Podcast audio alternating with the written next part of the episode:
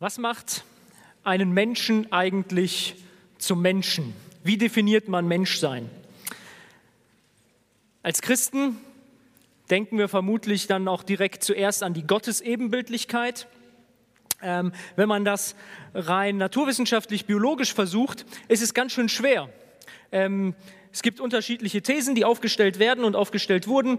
Ähm, manche sagen, es ist eigentlich das was uns von allen anderen Tieren irgendwie abgrenzt, ist die Sprache. Andere sagen, es ist am Ende nur der aufrechte Gang. Und eine interessante Hypothese lautet, wir als Menschen sind eigentlich die einzigen Lebewesen, die in der Lage dazu sind, zu planen, darüber nachzudenken, wo stehe ich gerade, was kommt als nächstes und wie entwickle ich mich dahin und was muss ich auf diesem Weg beachten. Und tatsächlich, ich glaube, wenn jeder so ein bisschen in sich hineinhört, äh, ich kenne das bei mir, ich habe einen Planungstrieb. Ne? Und ich werde zurzeit richtig nervös, wenn ich morgens in den Spiegel gucke und meinen nächsten Friseurtermin nicht planen kann. Wir, wir sind davon, wir gucken immer, was, was kommt als nächstes, was, was steht an ähm, und wie organisieren wir uns. Ähm, interessanterweise neigen wir dazu, unser ganzes Leben, gerade als, als Deutsche, ne, wir, wir, ich weiß nicht, ich glaube, ich war 16 oder sowas, da habe ich mit einer Ausbildung angefangen, da habe ich einen Anruf von der Bank bekommen und man wollte mir gleich eine private Altersvorsorge verkaufen. Wir fangen schon mit 16 an, unser Rentendasein abzusichern. Ja, wir planen alles durch und interessanterweise endet unsere Planung meistens mit dem Tag des Todes. Darüber hinaus planen wir so selten. Und dennoch ist es wichtig, sich darüber Gedanken zu machen, weil die Grundfrage ist ja, war es das schon oder kommt was danach? Und wenn was danach kommt, ist das vielleicht oder sogar wahrscheinlich noch viel wichtiger als das, was im Hier und Jetzt stattfindet. Und deswegen wollen wir uns heute mit dem Thema Ewigkeit beschäftigen und die Predigt möchte ich überschreiben mit Ewigkeit prägt Gegenwart. Ich möchte uns mit hineinnehmen in einen Text im Markus Evangelium im zehnten Kapitel. Hier ist Jesus sozusagen auf seiner letzten Reise vor seinem Leiden und Sterben nach Jerusalem. Und diese Reise wird in verschiedenen Evangelien mal ausführlicher oder weniger ausführlich, aber im Grunde genommen immer sehr detailliert berichtet. In der ersten Hälfte seines seines Wirkens auf der Erde war es bei Jesus oft so, dass er, dass er rausgegangen ist, dass er, dass er die Menschen gesucht hat, dass er Menschen eingeladen hat, sich nach, äh, ihm nachzufolgen ähm, und das große Publikum gesucht hat. Später war es so, dass Jesus oft seine Jünger, seine, seine engsten Nachfolger zur Seite genommen hat und versucht hat, sie aus der Masse rauszulösen, um ihnen persönliche Lektionen mit auf den Weg zu geben. In dieser Phase ist es dann aber so, dass die, die große Volksmenge oder auch einzelne Menschen immer zu Jesus kommen. Jesus kann sich quasi der Begegnung zu anderen Menschen gar nicht mehr entziehen. Und ganz besonders ist das auch so, als Jesus seine letzte Reise vor seinem Leiden und Sterben Richtung Jerusalem antritt man merkt immer wieder, wenn man so, wenn man das gerade auch im Markus-Evangelium, wenn man das so Stück für Stück die Begegnungen eine nach der anderen liest, Jesus sucht das Einzelgespräch mit seinen Jüngern, aber er kommt fast gar nicht dazu, weil immer irgendwer anders kommt und irgendwas von Jesus möchte. Und eine solche Begegnung ist auch die Einleitung zu unserem eigentlichen Predigtext. Weil ich das hier aber für ganz interessant und wichtig halte, was da vorkommt, möchte ich einen längeren Abschnitt lesen, also Markus 10, Abvers 17 in der Predigt geht es aber im Kern eigentlich um die Verse 28 bis 31. Als Jesus sich wieder auf den Weg machte, kam ein Mann angelaufen, warf sich vor ihm auf die Knie und fragte, Guter Meister, was muss ich tun, um das ewige Leben zu bekommen? Warum nennst du mich gut? entgegnete Jesus. Gott ist nur gut, sonst niemand. Du kennst doch die Gebote. Du sollst keinen Mord begehen, du sollst nicht die Ehe brechen, du sollst nicht stehlen, du sollst keine falschen Aussagen machen, du sollst niemand um das Seine bringen, ehre deinen Vater und deine Mutter. Meister, erwiderte der Mann, alle diese Gebote habe ich von Jugend an befolgt. Jesus sah ihn voller Liebe an. Er sagte zu ihm, eines fehlt dir noch. Geh, verkauf alles, was du hast und gib den Erlös den Armen und du wirst einen Schatz im Himmel haben. Und dann komm und folge mir nach. Der Mann war tief betroffen, als er das hörte. und ging traurig weg, denn er hatte ein großes Vermögen. Jesus sah seine Jünger der Reihe nach an und sagte, wie schwer ist es doch für Menschen, die viel besitzen, in das Reich Gottes zu kommen. Die Jünger waren über seine Worte bestürzt, aber Jesus sagte noch einmal, Kinder, wie schwer ist es, ins Reich Gottes zu kommen? Eher geht ein Kamel durch ein Nadelöhr, als dass ein Reicher ins Reich Gottes kommt. Sie erschraken noch mehr. Wer kann dann überhaupt gerettet werden? fragten sie einander. Jesus sah sie an und sagte, bei den Menschen ist es unmöglich, aber nicht bei Gott. Für Gott ist alles möglich. Das ist die Begebenheit, die vor dem heutigen Predigtext steht. Ähm, Jesus ist mit seinen Jüngern unterwegs und da kommt dieser reiche Mann, der Jesus die Frage stellt, was muss ich tun, um das ewige Leben zu bekommen? Nun, und nach diesem Dialog, den wir gerade gelesen haben, haben wir gelesen, das Ergebnis war, dass dieser Mann weggeht. Weil die finale Aufforderung von Jesus, gehe hin und verkauf alles, was du hast und folge mir nach, da kann er nicht mitgehen. Die Begründung oder was wahrscheinlich im Hinterkopf ist, haben wir auch gleich im Text gelesen. Er war sehr reich, er hatte ein großes Vermögen. Die Jünger, die engsten Jünger von Jesus, die stehen ja dabei und bekommen das Ganze mit und machen sich so ihre Gedanken. Denn sowas sehr ähnliches hat Jesus zu jedem einzelnen von ihnen gesagt. Genau das Gleiche. Lass alles, was du hast, liegen und folge mir nach. Der einzige Unterschied ist, dieser reiche Mann, der da mit Jesus gesprochen hat, der hat es nicht gemacht und die Jünger sind der, dieser Aufforderung von Jesus nachgefolgt. Und deswegen wirft auch Petrus dann direkt in Vers 28 ein, du weißt, wir haben alles zurückgelassen und sind dir nachgefolgt. Und dann, das ist eigentlich eine Aussage, wie sie uns hier im Text wiedergegeben wird, aber dahinter steht eigentlich die Frage. Die Frage, und jetzt, was haben wir davon? Ähm, was macht das mit uns? Und Jesus antwortet folgendes, Vers 29. Ich sage euch, jeder, der um meinetwillen und um des Evangeliums willen Haus, Brüder, Schwestern, Mütter, Vater, Kinder oder Äcker zurücklässt, bekommt alles hundertfach wieder. Jetzt in dieser Zeit Häuser, Brüder, Schwestern, Mütter, Kinder und Äcker, wenn auch unter Verfolgungen und in der kommenden Welt das ewige Leben.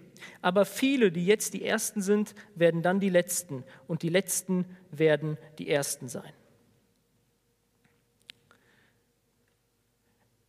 Was auffällt, ist sowohl die Antwort von Jesus auf diese implizierte Frage von Petrus, als auch die Aufforderung von Jesus an diesen reichen Mann, ist beides mit einem Ewigkeitsaspekt verknüpft. Ja, bei, dem, bei der Aufforderung an den reichen Mann heißt es, ähm, verkauf alles und du wirst einen Schatz im Himmel haben. Also eine Ewigkeitsperspektive, die Jesus da aufzeigt. Und das Gleiche passiert auch bei dieser Antwort von Jesus an seine Jünger. Im Prinzip sagt er eigentlich zwei Dinge. Hier auf der, auf der Erde werdet ihr ganz schön viel zurückbekommen, in diesem Leben und hier und jetzt und in der Zukunft das ewige Leben. Ewigkeit prägt Gegenwart. Ich möchte die weitere Predigt in zwei Blöcke teilen. in dem ersten geht es darum, dass wir uns kurz über den, über den Begriff Ewigkeit Gedanken machen und was wir hier auch damit verknüpft und assoziiert bei, bei Jesus finden. Was meint er, woran denkt er, wenn er von, von Ewigkeit spricht? Und dann, wie das mit unserer Gegenwart im Hier und Jetzt zusammenhängt. Wie die Ewigkeit und unser Verständnis von Ewigkeit unsere Gegenwart, unser Handeln, unsere Identität, unser Denken prägt. Ewigkeit.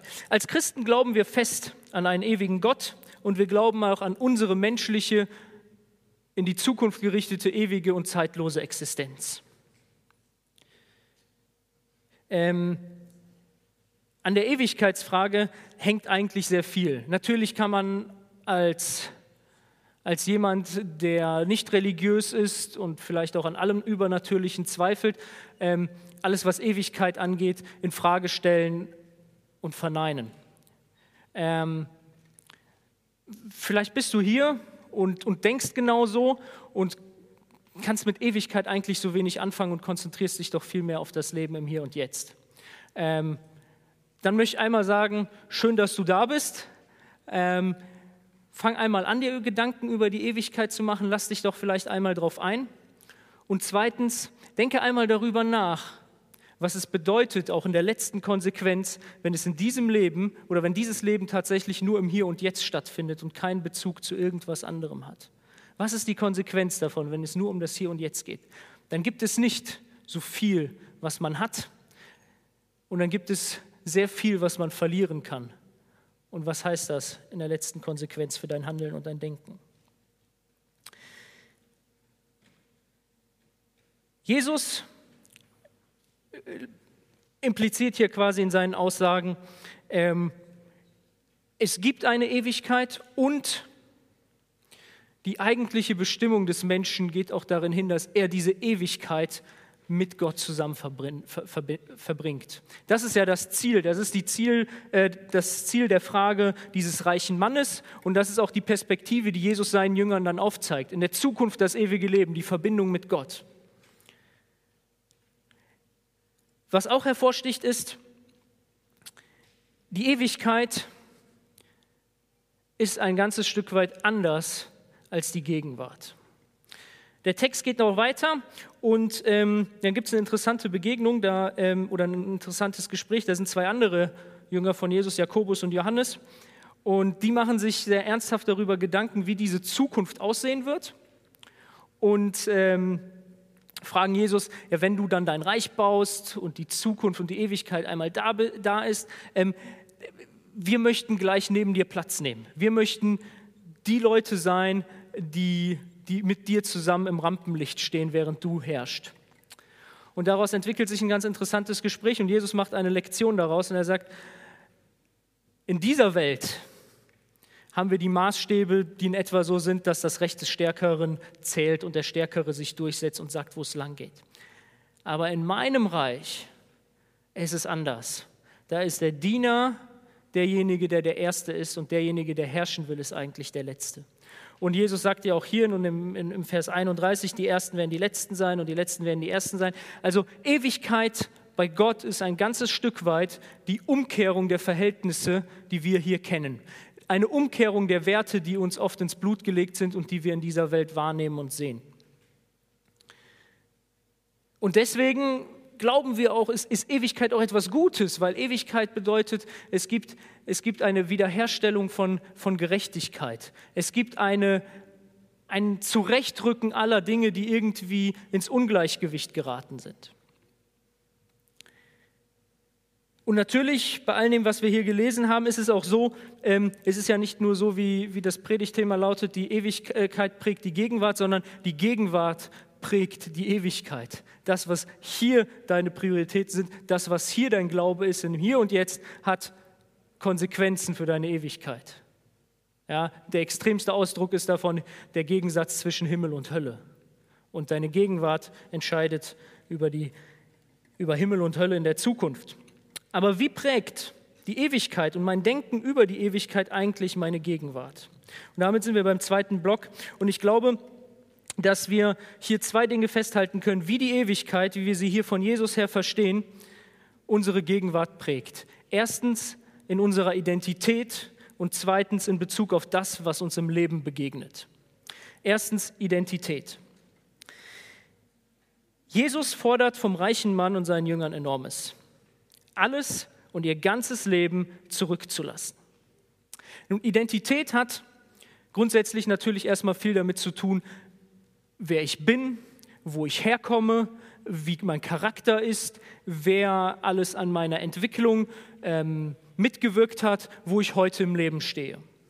Aber noch viel mehr glaube ich, dass Identität das ist, was du anbetest. Deine Identität ist das, was du anbetest. Und ich möchte einmal zwei Thesen aufstellen. Erstens, jeder betet irgendetwas an. Und zweitens, jeder betet am Ende im Kern eine einzige Sache oder eine einzige Person an. In der Philosophie nennt man das das Summum Bonum, das höchste Gut, das, wofür es sich am Ende zu leben und zu sterben lohnt. Und jeder Mensch hat eigentlich etwas, wofür er lebt und wofür er auch sterben würde. Und wenn das in seinem Leben genommen wird, sucht er sich entweder das nächste oder er geht zugrunde. Und Jesus fordert hier in Bezug oder die Ewigkeit vor Augen von diesem reichen Mann, von seinen Jüngern, alles, was sie haben, wer sie sind, also was, was vordergründig die Identität ist, aufzugeben, unterzuordnen, eventuell sogar hinter sich zu lassen, für ihn. Er beansprucht, der Kern der Anbetung zu sein. Er beansprucht, die Identität in unserem Leben zu sein. Jedenfalls fordert er Menschen dazu auf, alles sein zu lassen, um seine Identität, oder seine Identität in Jesus zu suchen. Und bei den Jüngern von Jesus hatte das ganz konkrete Auswirkungen. Ich meine, die haben wirklich ihr Leben, die haben wirklich alles, was vordergründig ihre Identität ausgemacht hat, hinter sich gelassen.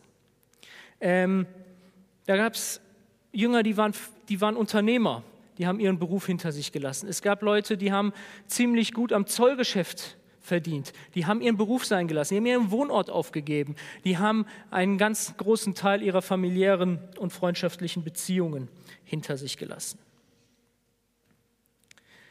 Deswegen ist das, was Jesus hier sagt, ich sage euch, jeder, der um meinetwillen und um des Evangeliums willen Haus, Brüder, Schwestern, Mutter, Vater, Kinder oder Äcker zurücklässt, das war, das war Realität für diese Leute, die das damals gehört haben und um Jesus herumgestanden haben. Wenn wir heute daran denken, was kann unsere Identität ausmachen, was kann deine Identität ausmachen, ähm, dann kommen uns, glaube ich, ganz ähnliche Sachen rein. Das sind Beziehungen, das sind andere Menschen, ähm, das ist Anerkennung, das ist Macht, das ist Beruf, ähm, das ist vielleicht Reichtum. Das sind genau immer diese üb üblichen Dinge und interessanterweise, und das sollte uns allen auch zu denken geben, wir können sagen, ja, Jesus ist ist das Wichtigste. Jesus ist der Wichtigste in meinem Leben. Ich bin Christ, ich, ich gehe in die Gemeinde, ich, ich lebe eigentlich mein christliches Leben. Ähm, genau das hat dieser reiche Mann ja gemacht. Und trotzdem lag seine letztendliche Identität nicht bei Gott, sondern in seinem Vermögen. Wenn ich aber darüber nachdenke, dass das Leben im Hier und Jetzt nicht alles ist, sondern dass Jesus, der Ewige, auch die Ewigkeit bestimmt und dass es, dass es am Ende darum geht, mit ihm zu sein und aus ihm heraus und durch ihn zu leben, dann bin ich in der Lage, mich von allen, ähm, von allen anderen höchsten Gütern, die ich mir in meinem Leben aufbauen kann und die ich mir einbilden kann, zu lösen. Es ist gar nicht so, dass Jesus immer direkt fordert, alles hinter sich zu lassen. Es gibt auch viele Leute, die Jesus geglaubt haben und die er weggeschickt hat und gesagt hat, lebt dein normales Leben weiter, aber, ähm, aber mit anderen Prioritäten. Auch wenn wir die, die ganze erste Christengeneration uns angucken, da ist nicht jeder wie Paulus durch die Welt gefahren und hat sein Leben aufgegeben, das er hatte. Aber das Entscheidende ist, das höchste Gut im Leben, der Kern der Identität, die Anbetung, muss sich mit Jesus und im Hinblick auf, die Perspektive Ewigkeit ändern. Und davon kann man sein Leben gestalten lassen. Was prägt deine, Gegen was prägt deine Identität? Was ist der Gegenstand deiner Anbetung?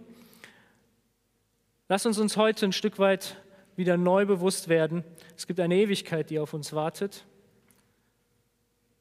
Und davon sollten wir unsere Identität bestimmen lassen. Und wenn ich mit Jesus unterwegs bin, und Jesus die wirkliche Identität meines Lebens ist, der Gegenstand meiner Anbetung, die Person meiner Anbetung, dann kann ich, und das ist jetzt der zweite Teil eigentlich, wie die Ewigkeit meine Gegenwart prägt, kann ich auch mit dem, was mir im Leben begegnet, ganz anders umgehen. Jesus sagt, wer alles zurücklässt, um meinetwillen bekommt alles hundertfach wieder, jetzt in dieser Zeit. Häuser, Brüder, Schwestern, Mütter, Kinder und Äcker, wenn auch unter Verfolgung.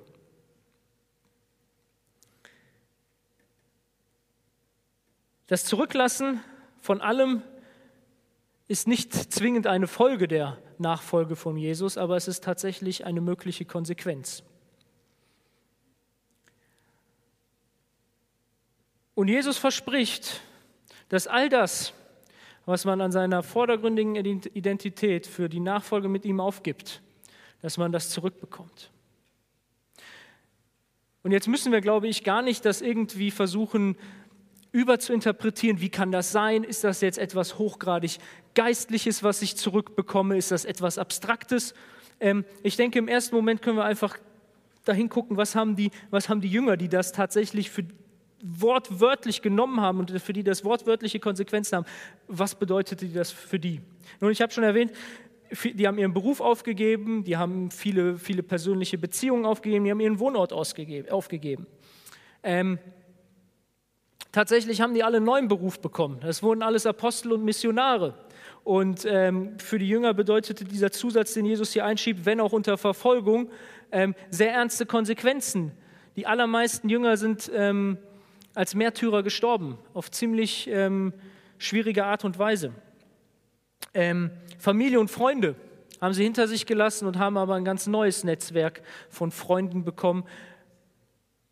Jesus persönlich, die anderen Jünger, die anderen Christen, die sich entwickelt haben, äh, die, die dann später dazugekommen sind und so weiter. Also Jesus verspricht quasi, wenn er sagt, oder wenn, wenn man ihn zum, zum, zum Mittelpunkt seines Lebens macht und zum höchsten Gut und dafür Sachen aufgeopfert werden müssen, ganz konkrete Sachen, dann sagt er, das wird ihr auf die, bereits in diesem Leben wirst du eine Alternative dafür bekommen.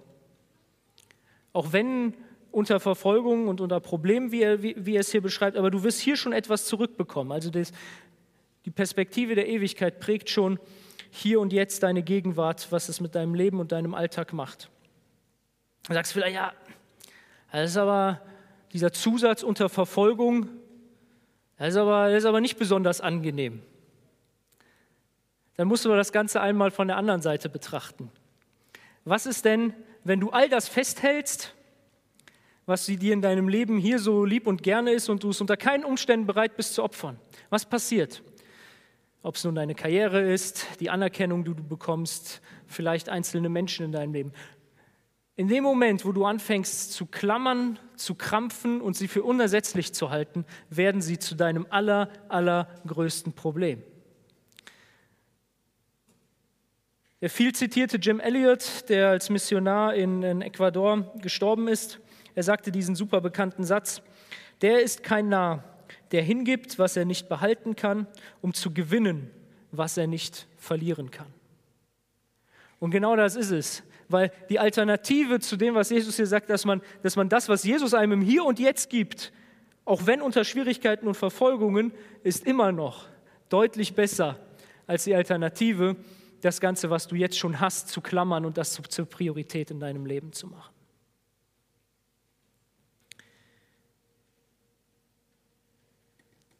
Ewigkeit prägt Gegenwart.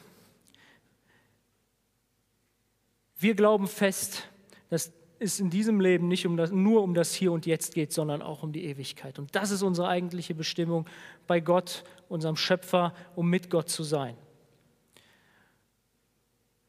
Und wenn das Realität ist, dann kann ich davon meine Gegenwart prägen lassen, indem ich erstens Jesus zum höchsten Gut in meinem Leben mache und indem ich mich zweitens von ihm im Hier und Jetzt schon beschenken lasse, indem ich mich nicht an dem, was mir wichtig ist, an dem ich mich dann festklammer, sondern an dem ich das annehme oder indem ich das annehme, was er mir gibt in diesem Leben. Ewigkeit prägt die Gegenwart. Lass dich prägen. Amen.